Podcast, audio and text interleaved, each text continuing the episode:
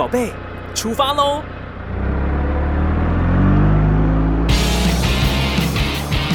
亲子加油站，帮您加满教养正能量。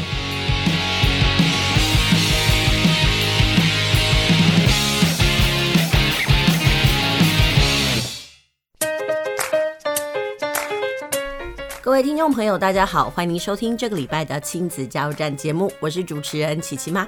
您现在收听的是 FM 九九点五 New Radio 云端新广播电台哦。时间过得非常快呢，这个转眼之间已经到了九月底，下个月就是十月了。想想哦，这个二零二二年呢，在两个月呢就要接近尾声了。哎，不对，应该是三个月啦，就是十、十一、十二。不知道到了年底的时候呢，听众朋友你有什么计划？哦，其实现在边境呢已经开始陆陆续续的开放了，有些朋友呢甚至开始规划这个出国旅游。但是呢，讲实话，疫情又来了一波。呃，这这个高峰期哦，其实跟以前比起来呢，现在的那个病例数量，可能大家都已经觉得是很平常了。不过呢，可能就是因为开学的关系哦，所然后再加上这个中秋节哦，这病例数呢些微增加。那所以呢，琪琪妈的朋友呢，之前呢在第一波呢疫情高峰没有感染的人呢，陆陆续续呢，哦，最近也有朋友他们感染了，然后他们说呢，其实真的非常的不舒服哦，很多人呢。呃，有症状，然后呢，一直都不知道病毒有多大的威力，一直到自己呢真的感染到了，在家里呢发烧了好几天，甚至咳到觉得那肺都快要咳出来了，他们才觉得说，哎呀，这一波的疫情真的不是所谓的什么，呃，像感冒这么简单哦，真是全身都不舒服。那究竟呢，到底要不要染疫这件事情哦？其实很多人的观点都不一样，有的人一点都不想，所以极力避免；但有的人认为说，如果这是不可抗的，那何不就干脆先呃染疫一下呢？免得让自己的那种胆战心惊。说真的，每个人都有不同的论点啦。好啦，那因为时序就快要进入到十月份了。那其实上个礼拜呢，我想哦，听众朋友呢一定都会非常的胆战心惊吧，因为呢，我们竟然迎来了最大的这个地震啊！当然跟过往的九二一比呢，其实没有那么巨大，但是对于这个呃南部地区的朋友而言呢，那感受非常的剧烈哦，因为想也想不到，没想到在这个九二一的前夕呢，竟然会。嗯，面对这样子的一种恐惧，那在这个礼拜呢，九二一的时候呢，国家呢也举办了这个防震演习哦。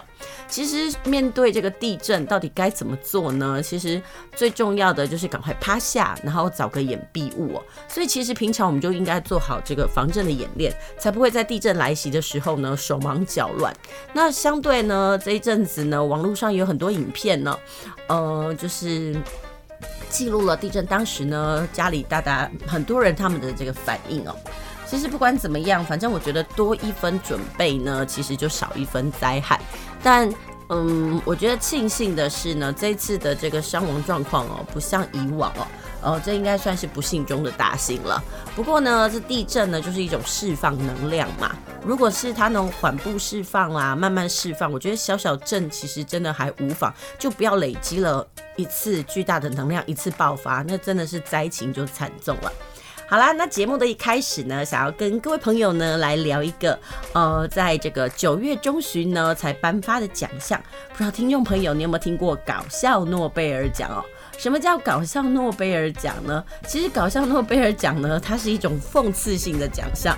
它很妙，呃，它其实颁发到现在呢，它从开始是从一九九一年所创立的，然后它颁发的对象呢是那些不能也不应该被重，呃，不该被重复的这个研究。那每年大概有十个领域来获奖哦。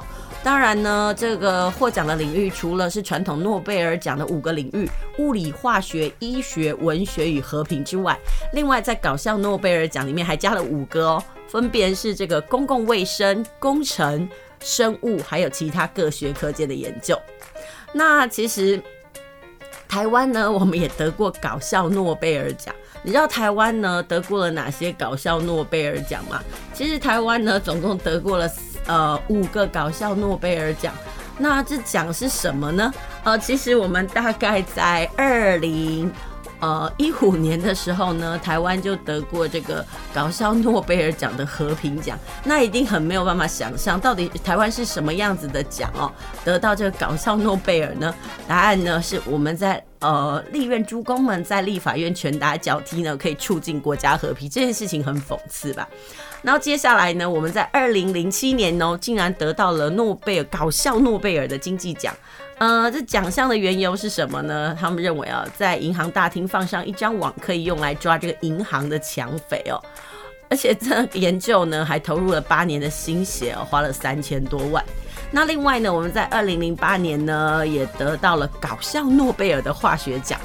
呃，这个得奖的理由是什么呢？因为坊间都传言这可乐可以杀精子嘛，所以呢，这个就有那个。相关人员呢，针对可乐可不可以杀精这件事情呢，做出了研究。后来发现这件事骗人的啦。那另外呢，我们最近呢，大概在二零一五年得到的搞笑诺贝尔物理奖呢，这个研究也真的是很无言哦。就是超过三公斤的哺乳类呢，整个尿尿时间都落在八到三十四秒。你不会觉得这些这个研究呢，都让人家觉得非常的无言吗？其实这个搞笑诺贝尔奖呢，它颁发的理由呢，其实就。就是要让大家觉得会心一笑，然后呢再投入思考。我觉得这是他这个颁奖哦，呃最重要的这个理由之一啦。那今年呢的诺贝尔和平奖呢，也是呃不是诺贝尔和平奖，就是搞笑诺贝尔奖呢，是在这个九月十五号呢颁发了。说真的很可爱，他的得奖品是什么？是用三 D 列印出来的，就是自己列印自己组装的这个一个呃作品哦。那那个得奖的奖金是多少呢？是十兆的辛巴威币，然后折合起来呢，真的连一块美金都不到。反正他就是用一种好笑的方式来进行。那我觉得在今年的搞笑诺贝尔奖里面呢，有一个文学奖让我觉得非常的特别。他就说，搞笑诺贝尔奖里面说啊，为什么那个法律条文都很难让人家理解呢？那是因为啊，他们研究结果竟然说，那是因为呢，呃，书写的人文笔太差了。那为什么他们会有这样的研究？他们就觉得说，哎，奇怪，好好多人呢、哦。呃，为什么会把法律文件呢？怎么看都看不懂。然后即使他们很认真读过合同啊，然后就会发现奇怪，怎么每个字都认识，但是连在一起常常读不懂呢？然后所以呢，来自这个麻省理工学院的呃研究员呢，他就想说。哎，他就跟他的两个伙伴呢一起来做研究。他们后来认为啊，法律文件艰涩难懂的主要原因哦，不是因为这个法律的概念很艰涩，是写作方式很有问题。然后他们说，这写作方式是怎么样的有问题呢？他们说，这是因为不好的写作习惯，就是中心嵌入法。什么叫中心嵌入法？意思就是说，明明呢这话呢是两句话。他们呢就不要分开写，硬要把它插到另外一个句子里面去，所以就让人家搞不懂。那他这边举的例子来讲，就是说呢，比如说，呃，有一段话，它有三句。那这三句就是老鼠吃了麦芽，然后猫杀了那只老鼠，而狗追着那只猫跑。所以这样的状态我们是不是很清楚？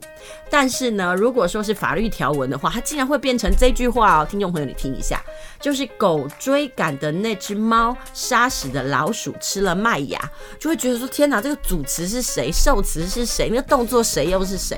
所以意思就是，这就是为什么呢？法律条文艰深难懂的这个原因哦。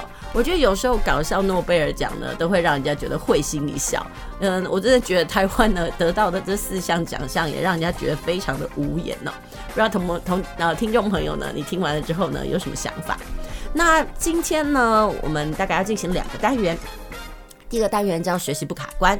那我这个礼拜呢，还是想要跟听众朋友来谈一谈这个小学生呢，他们写作的一些盲点，还有就是我们到底该从什么时候来协助孩子进行书写的这个部分，还有前期要注意什么事情。所以，我们今天的学习不卡关，我们来谈论这个问题。那另外呢，我们还是要来进行这个带来读册。我每个礼拜呢都会介绍这个一套书籍哦。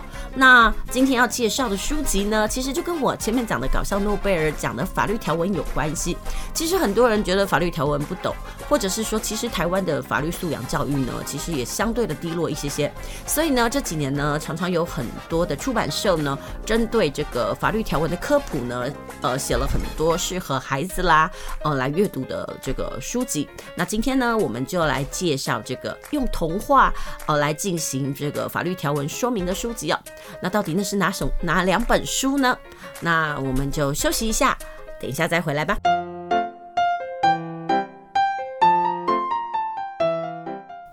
继续回到我们的节目哦，您现在收听的是 FM 九九点五 New Radio 云端新广播电台，在每个礼拜天的下午五点到六点，在空中与您相会一个小时的亲子加油站节目，我是主持人琪琪妈。这个单元呢，我们要进行的是学习不卡关。我相信呢，对于很多家长来讲呢，每次到了礼拜三啦，或者是这个礼拜。五的晚上呢，就会觉得非常的头痛。为什么？因为很多老师呢就想说，哎，孩子只有半天课啦，或者是说他有周末的时间，所以通常呢会在这个时段呢安排这个小作文呐、小日记啦，或者是这个作文书写。那但是呢，对于很多的家长来讲呢，孩子呢平常呢讲话就已经断断续续不成章了，然后要他们呢参考老师给的这个范文，然后写出一篇文章，而且还要词义通顺呢，那文句流畅。对孩子来讲呢，简直比登天还要难。那关于这个部分呢，所以现在呢，呃，这个坊间呢就有越来越多的这个作文补习班，然后呢，呃，这个崛起。其实不是说现在才有，之前就有，只是说现在这个一零八课纲之后呢，对于这个读写呢越来越重视哦，所以家长就开始意识到这件事情哦。那但是呢，到底我们要怎么样来协助孩子跨越这个写作这件事情呢？我真的觉得，除了学校老师呢他们的引导以外，嗯，因为孩子在家的时间毕竟比较多嘛，我觉得家长呢也必须要好好的来关注这一块。有人说呢，到底什么时候要开始培养孩子的写作力？说真的，呃，写作这件事情呢，就是我手写我口，孩子必须先要流畅的表达才能写出来。那这几年呢，我有发现一件事情哦，有些孩子呢，可能连表达自己呢。都这种零零落落，然后断断续续，甚至呢，这讲话有那种跳跃式的这个状况。如果他连他自己的事情呢都没有办法好好的说，你又怎么能够希冀他能够写出一篇文章呢？所以其实琪琪妈在指导孩子写作的过程当中呢，我们都会提论，我都会提出一个主题，然后让孩子来呃表达。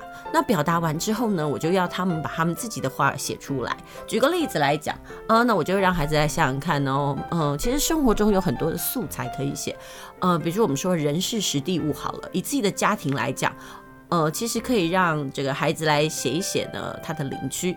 你可以问他孩子说：“哎，你住在哪个地方啦？那你们的邻居有哪一些？呃，你喜欢不喜欢？喜欢的是什么？不喜欢的理由是什么？那就可以让孩子呢来条理性的那个论述，然后甚至说明。那我相信很多孩子呢，可能就是他们讲话也不是怎么上心哦，可能跟你讲完了之后呢，然后接下来叫他们动笔的时候，他完全忘记他刚刚讲了什么。这种东西其实可以看出呢，这个孩子的不够专注，或者是说呢，他自己呢讲话就是。这种天马行空，所以这时候呢，家长可以做什么？其实我觉得每一天。呃，家长都可以播大概五分钟、十分钟，好好的跟孩子聊一聊。只是我真的觉得现在的家长都太忙碌了，所以没有时间呢跟那个孩子好好聊聊。或者是说呢，其实我们想要跟孩子聊，但是呢没有办法让孩子可以完整表达。呃，我常常都说，小孩子写作呢最怕的就是遇到呢家长跟孩子呢这个心有灵犀啊。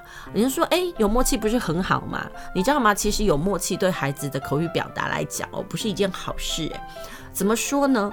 如果呢，孩子只跟你开个头，然后讲个断断续续一些东西，你就知道孩子要讲什么。我说真的。无意呢是剥夺了孩子完整表达的时间，所以孩子没有办法条理分明的说清楚他的意思，因为你都懂了，所以他就不觉得我自己应该要完整叙述。所以呢，在很多呃在书写上卡关的孩子呢，我其实都跟家长呢分享一件事情，就是我都会问他，请问呃你们每天呢亲子共聊的时间有多少？那在聊天的过程当中呢，你有没有让孩子好好的抒发表达他发生了什么事？举例来说，比如说孩子他可能当了班级干部。那或者是说，他今天在处理班务的时候呢，他发生了什么事？不管是被老师处罚啦，或者是老师的奖励，你都可以请他告诉你，诶，他被处罚的理由是什么？还有呢，他被鼓励的点是什么？都要让孩子呢好好的那个讲一下。其实，在讲的过程当中，你就可以训练孩子的口语表达能力，同时也可以让他反思一下，他今天到底做了些什么。那呃，我说真的，就像这个呃，琪琪呢。他今年升上小五了，我觉得他小五的老师还不错。其实小作文非常多，小日记也非常多，甚至呢，在课堂里面呢，可能学了五个词语呢，就孩子要试着用这个五个词语呢，然后写出一篇这个短文。我觉得这就是训练他们的口语表达，还有这个文字书写能力哦。呃，如果孩子可以用五个词，然后来串成一篇文章，有逻辑、有条理的话，我相信孩子要跨到这个长篇的作文呢，就不是一件很困难的事。好啦，那回到就是我们要怎么样锻炼孩子的写作能力。说真的，在国小低年级的时候，甚至从幼稚园开始哦，我们就要很呃大量的来训练孩子的口语表达。而且说真的，不是让他只回答单词。举个例子来讲，比如说你今天问孩子说晚上想要吃什么。然后他说不知道，然后你就可以给他选项，给他选项完之后，他说我比较想要吃排骨吧。那这时候你可以做什么呢？不是就结束了？你可以问他，哎，为什么想要吃排骨？你想要吃怎么样的排骨？那这样的排骨呢？你想要吃的是什么样子的口味？其实孩子可能一开始会觉得父母真啰嗦，怎么讲那么多？但是在这个过程当中呢，其实可以让让孩子呢，呃，厘清，哎，他的想法是什么？或者呢，你可以问他说，哎，开学这么久，有没有交到新朋友啊？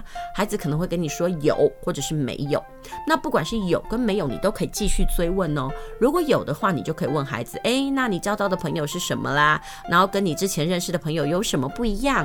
你平常都跟他玩些什么？那你们会聊些什么？还有呢，这个朋友有没有做什么事情让你不开心？或者是你跟他做什么事情你很开心？你有没有发现一连串的问题下来，可以让孩子呢，呃，慢慢去思考这个朋友呢，他到底跟他在一起愉快的点是什么？还有到底为什么会跟他交？朋友，这个东西都是可以帮助孩子思考的。其实我觉得有时候在问孩子呢，讨厌跟喜欢，我觉得他们对于讨厌的点呢，可能会表达的比较多。我举个例子来讲好了，像我们家琪琪呢，前几天呢，就是因为在走廊奔跑这件事情哦，被老师罚写反省文。那我就会开始问琪琪，哎，你为什么会被老师罚这个写反省文呢？那我就告诉让他呢把这个事件说一遍。一开始的时候呢，他觉得他没有错，他觉得没有错的原因是因为下课时间很短，然后他们想要赶快跑到这个操场去玩，所以当然得用跑步的方式啦。那我就问他说：“那走廊上不是不能奔跑吗？”诶，他的回答很妙，他跟我讲：“我没有在走廊奔跑啊，我们只是在楼梯间奔跑。”所以他觉得学校可能有要求不可以在走廊奔跑，但是学校并没有说不可以在这个楼梯间奔跑啦。这时候。后呢，我们就让孩子思考一下，你觉得楼梯间奔跑跟走廊奔跑，如果真的发生意外的时候呢，哦，谁的影响性比较大？然后接着我再让他换位思考，我让他换位思考什么呢？我就让他想想，为什么老师要这么严厉，针对你们奔跑，虽然没有发生意外，还要你们写反省文？那我就让他们去思考喽。如果他们在学校里面呢，发生了什么意外事件，那请问这个责任到底谁来担呢？好啦，他可能会思考，告诉我说，嗯，应该是老师吧。那我就让他想想看，如果他是老师的话，他遇到了他自己的学生呢，屡劝不听，然后甚至发生意外的时候呢，他心里怎么想？嗯，孩子就会告诉我说，可能感觉不是很好吧，就觉得说这小孩怎么那么粗心，为什么要做这种事？接下来呢，我再让他去思考，如果他是老师的话，他应该要怎么处置这件事情？他说，诶，可以把这个不要奔跑这件事立在校规跟班规里面。那接着我又会再问他哦，那如果真的把这些违禁事项呢写在班规跟校规里面，那大家就可以避免不要发生这些危险，或者是呃去不做这些被禁止的事情了吗？他想一想，告诉我，好像没有办法耶。好啦，所以我就告诉他，那你猜猜看，老师为什么还要这么耳提面命的，然后甚至让你们写反省文呢？然后接着我再让他去思考，那你觉得在走廊上奔跑这件事情到底对不对？其实有的时候呢，我们跟孩子聊聊天，其实是帮他来锻炼或者是架构这个思路哦。很多孩子的时候写作文也是一件事情哦。呃，一个孩子的思虑如果够缜密，他就可以写出很多东西。那如果这个孩子呢，呃，他所思考的是非常的浅碟，呃，只有表层，那当然他写出来的东西就不多。他只会站在自己的立场来讲，因为我要很快的跑到操场去啊，所以我当然得用跑的啊。所以他没有想到他可能会产生的影响，或者是对别人的这个冲击哦。所以这就是我们在训练孩子写作的时候呢，前期一定要做的事情，叫做还跟孩子聊聊天。那当然，有的人会问说，好啦，那我们聊聊天之后呢，接下来，呃，比如说我们还是得让孩子书写嘛。那有种建议说，如果可以的话呢，如果要让孩子去坊间的补习班，其实国小三年级是最好的年纪。为什么？因为讲实话，呃，孩子已经有基础的写字能力了，而且他也能够适应这个团体的规范，所以呢，到这个坊间的这个补习班呢，受这种系统性的教学会是比较好的。那另外呢，就是说，呃，我们在指导孩子写作的这个过程当中呢，呃，还有什么要注意的？其实对写作最大的帮助呢，我讲实话还是阅读。这也是为什么呢，我一直要在我们的节目当中呢，几乎是每周都介绍一篇文章哦。当然，这个阅读呢，不是只有读范文。说真的，如果读范文，孩子模仿的那样子的范文的时候呢，呃，其实会窄化了自己的这个写作，呃。那也不是只是读这个所谓的优良读，而是广泛的阅读。其实不管是科学啦、历史啦、文学啦，或者是艺术啦、故事啊，其实真的什么都读。因为大量的阅读的话呢，其实可以让孩子呢增广他的书写空间。比如说我读过的东西呢，就可以增添他的这个知识量，写起东西来就会比较丰富。所以你说，如果为了要让孩子写作而只是读范文的话，讲实话，它其实是僵化他，那个只能是孩。孩子阅读的其中一支，所以在我的节目当中呢，我所介绍的读本呢，通常都会范围非常的广，比如说历史啦、科普啦，然后呢，鬼怪悬疑都会是我希望介绍给孩子的。因为讲实话，有人说啊，写作如果可以用故事来着手的话，孩子自己被自己的故事所迷倒，相信他也可以迷倒其他的人哦。那另外呢，有人常说，好啦，那我们知道阅读很重要，那怎么样培养孩子的阅读习惯呢？呃，还是回归到一件事情，我们不能只丢书给孩子，那告诉他去读，因为这是没有用的。我们要培养孩子建立这个习惯。有人说，从床边故事开始，每天晚上呢，让孩子挑选一本绘本，然后一开始是你讲故事给他听，等他认懂注音符号跟国字的时候呢，你就可以亲子共读。那或者是请孩子呢，会父母朗读。那如果孩子没有阅读习惯的话，那你就和他一起看书。不过这时候呢，一开始看书的时候，家长需要度过两个忍两种忍耐期哦。两种忍耐期就是你发现孩子看书看得好快，这时候你要忍住哦，因为我们要培养他这个看书的兴趣嘛。他前期看得很快，是因为他不耐烦，甚至还没有得到这个阅读的乐趣。然后接下来你可能呃发现他一直平。烦的换书，为什么？因为他觉得他还找不到他喜欢看的书。说真的，每个人孩子的生命中呢，他都一定会遇到他的真命天书。像我们家呢，两个小男孩呢，其实他们遇到真命天书的这个年纪不一样。呃，举例来说，我们家的老大呢，他遇到的真命天书大概是他国小三年级的时候，那时候他的真命天书呢是失魂跟紫灵。那我们家的老二呢，也就是琪琪，他现在升上小五了，他终于遇到他的真命天书了。他真命天书是谁呢？就是广岛林子的妖怪托顾所。其实广岛林子的书呢，呃，在小孩界呢，可以说是引起了一阵旋风啦。从之前的神奇伽马点呐，妖怪出租者，到现在的这个妖怪托顾所呢，其实没有小孩不被他的书呢所感动的。其实不能说感动，只是入迷，因为那个画面感太强了。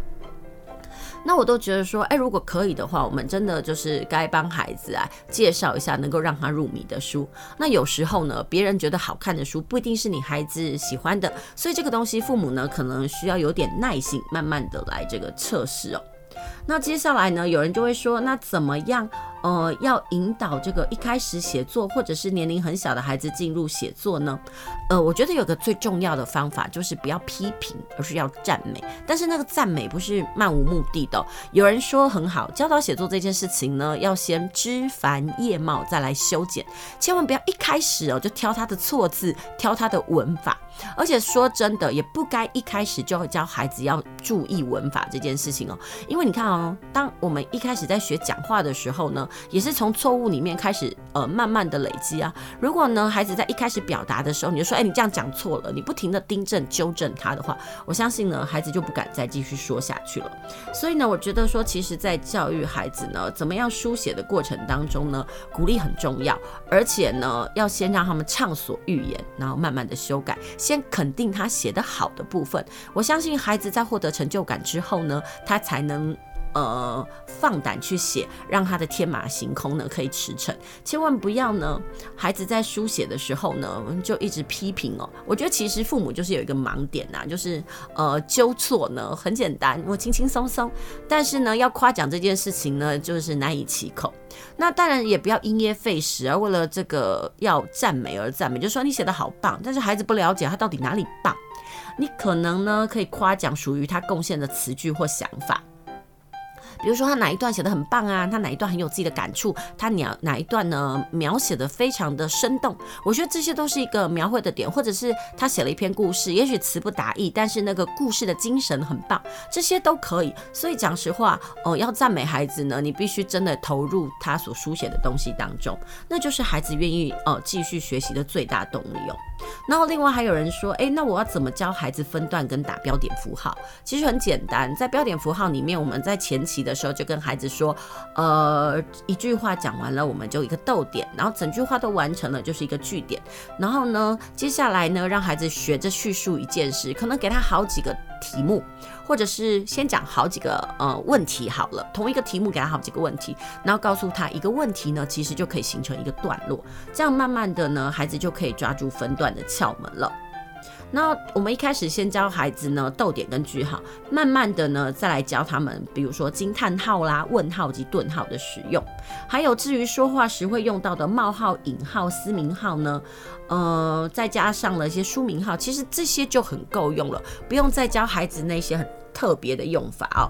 记住，基本的标点符号是必须要慢慢来的，只要一开始让孩子能够掌握逗号跟句号就好了。其实就是让孩子试着在写完之后呢念一念，然后等到孩子呢真的写过一遍呢，他就会记得了。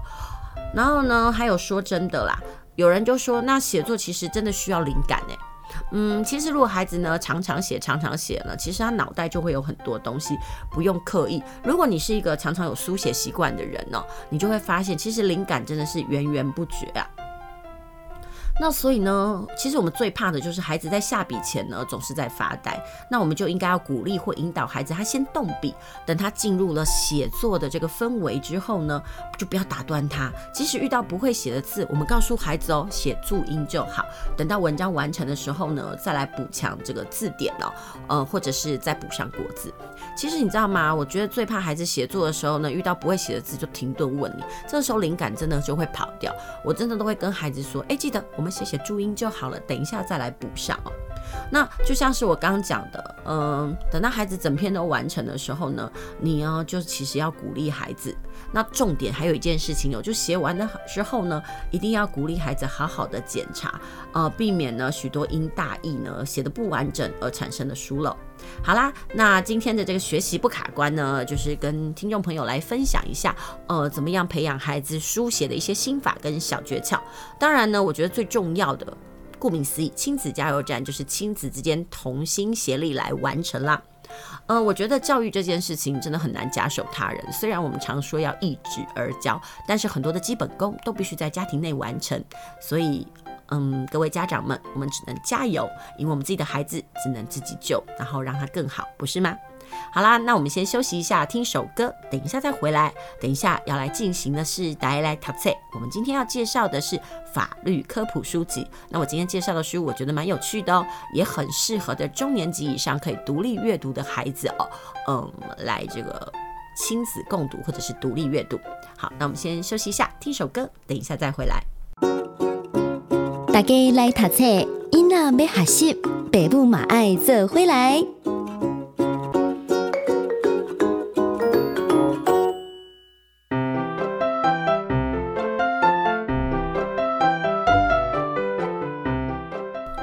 欢迎回到我们的节目，您现在收听的是 FM 九九点五 New Radio 云端新广播电台，在每个礼拜天下午五点到六点为您播出的亲子加油站节目。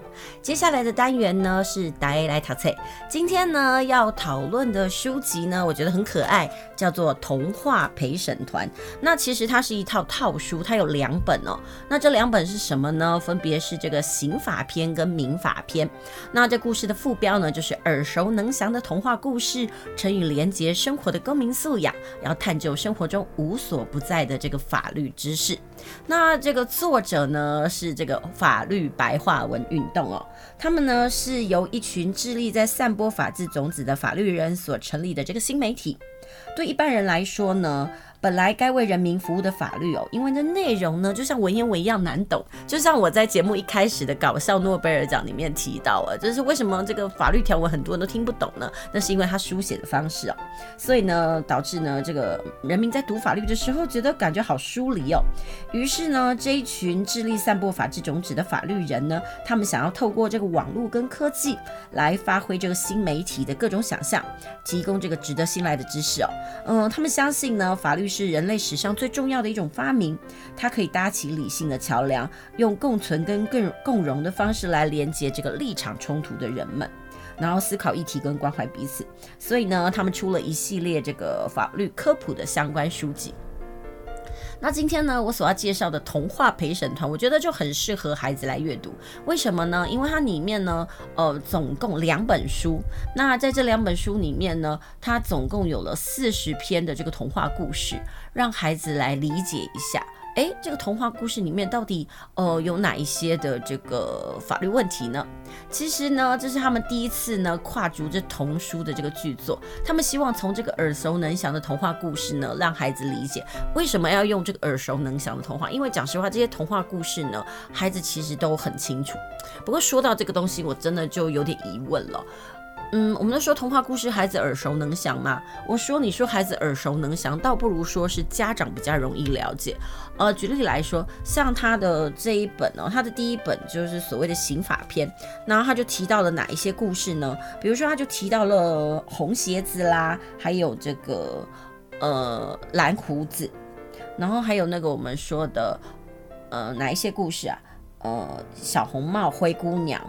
那这些故事呢，其实大家都很熟，但是我们有一个盲点，我们都觉得小孩子应该听过。但在我的上课的过程当中，比如说我问孩子说什么，呃，七只小猪，呃，七只小羊啦，那三只小猪，有些孩子甚至白雪公主呢，他们对于这些故事很陌生。为什么会有这样的状况？其实这个东西要归结我们家长怎么帮孩子选书。呃，有时候我们耳熟能详的东西，我们都会觉得孩子应该懂的，其实孩子并不了解。所以我们在选书上，我们其实会有我们的盲点。我们懂得不代表孩子懂啊，所以这件事情呢，我们就让孩子来了解一下。呃，在这本书里面，它总共这两套书里面，它总共有四十则故事。呃，举例来说，它里面他就说，童话人物其实，呃，他们挺荒谬的。举个例子来讲，他说灰姑娘的季姐呢是犯了家暴法哦。诶，讲到这个，相信呢听众朋友在讲到这个灰姑娘的这个故事的时候，一定想到，呃，那两个继母，呃，带来的姐姐是不是对她做了一些？呃，颐指气使把他当仆人的事情，没想到竟然犯了犯了家暴。还有摩笛手呢，他竟然是这个诱拐嫌疑犯。摩笛手的故事，不知道听众朋友有没有印象？就是说有一个小镇里面鼠满为患，那有个摩笛手呢，他借着这个吹笛子呢，让这个呃老鼠被催眠，然后接下来他把老鼠呢用催眠的方式让他们自动跳河。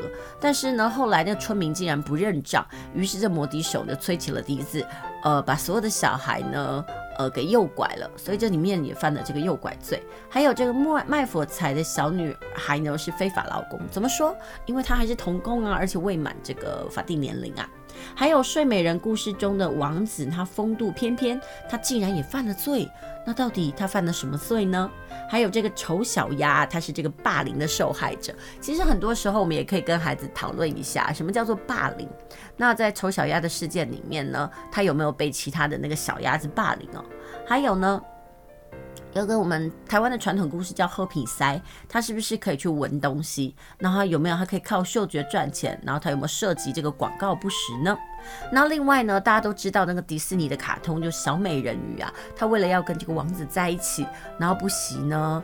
呃，用他的声音来换取他的双腿，那跟他这个交易的这个巫婆呢，这个交易其实是不成立的哦。那为什么不成立呢？其实他都透过法律条文呢，让这个呃孩子来了解。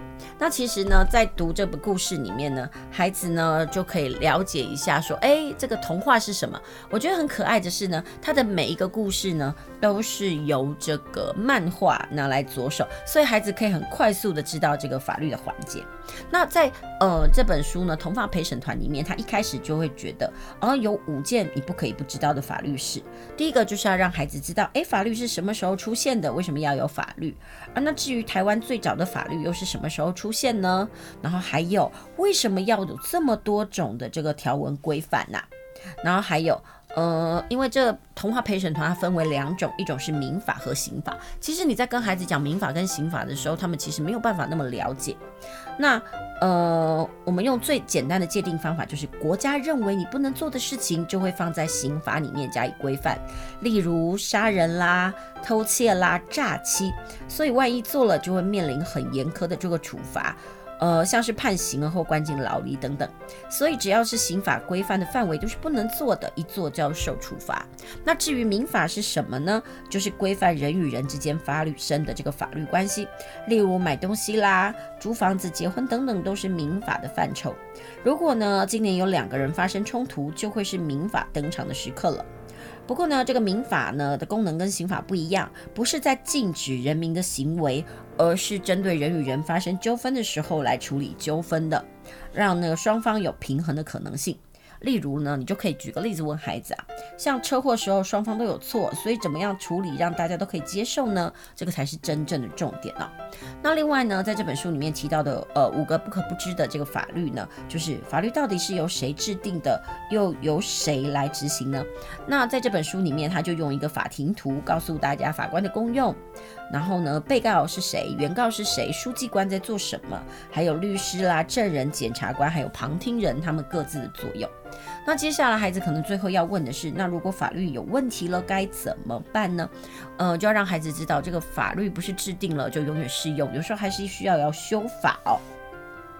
那在这些基本的概念都厘清了之后呢，呃，他就会告诉孩子，哎，要怎么样，呃，来认识这个刑法跟民法。那在童话陪审团这一套书里面呢，最近其实算是很夯哦，尤其是在博客来的这个网站里面呢，因为它前阵子广告打得还蛮大的，尤其呢，对于孩子来讲，用童话来切入哦，其实比那种很多很传统的这个事件呢，来讲述这个法律科普来的那个比较吸引孩子，所以这也就是为什么在今天呢，我要呃介绍给孩子的一个原因。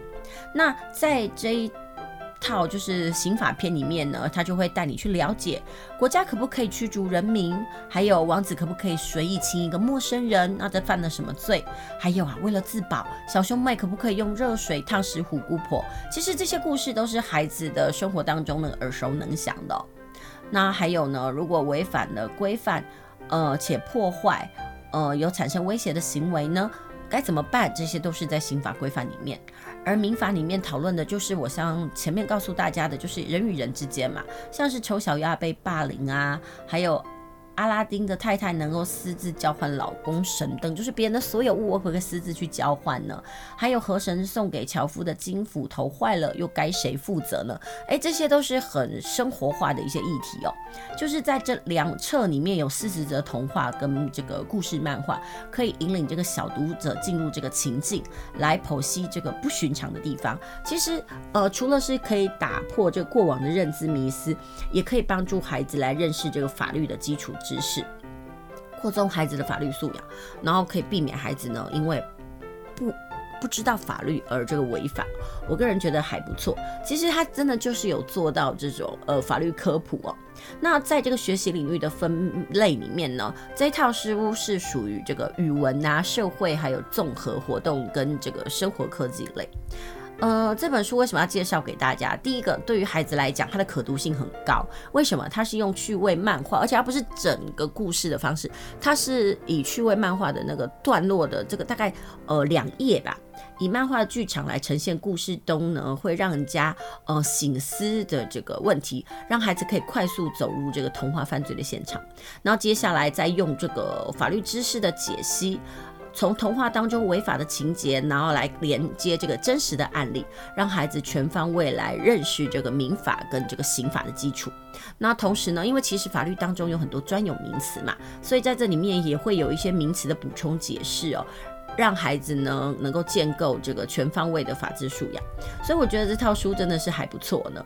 呃，在这边的推荐文里面就有讲到，有那个巫医师就说啊，学音乐的孩子不会变坏，下一句一定要接，学法律的小孩不会受骗。呃，真的很多人呢可能不小心触法或者是受骗，其实是因为他不懂得法律的关系。很多时候呢，我们都会视这个法条为畏途。但是如果可以用这个童话故事的角度呢，然后呢来剖析这些犯罪情节呢，呃，不仅呢可以让孩子看见这个童话的光明跟黑暗呢，啊，还有那个善良人性，也可以成为法律素养的教材。我就觉得说，哎，这套书其实呃是蛮颠覆的，所以我就会希望说，哎，如果可以的话，真的它很适合做这个亲子之间呢对谈啊，跟这个沟通的这个书籍哦，啊，所以呢，这也是今天呢想要介绍给听众朋友的原因。我再说一遍哦，今天要介绍的书叫做《童话陪审团》，我觉得还蛮适合让孩子来读的。好啦，这就是今天想要为大家介绍的这个书籍。呃，希望听众朋友呢喜欢我们今天的节目。那因为时间的关系呢，我们节目也要告一段落喽。那今天呢，帮大家介绍的就是呃《童话陪审团》这套书，还有在前一单元里面呢，跟大家来聊一聊小学生的作文要怎么样从启蒙开始来进阶。重点是父母的陪伴，还有夸奖是很重要的一件事。也感谢您今天的收听，那我们下周同一时间再会喽。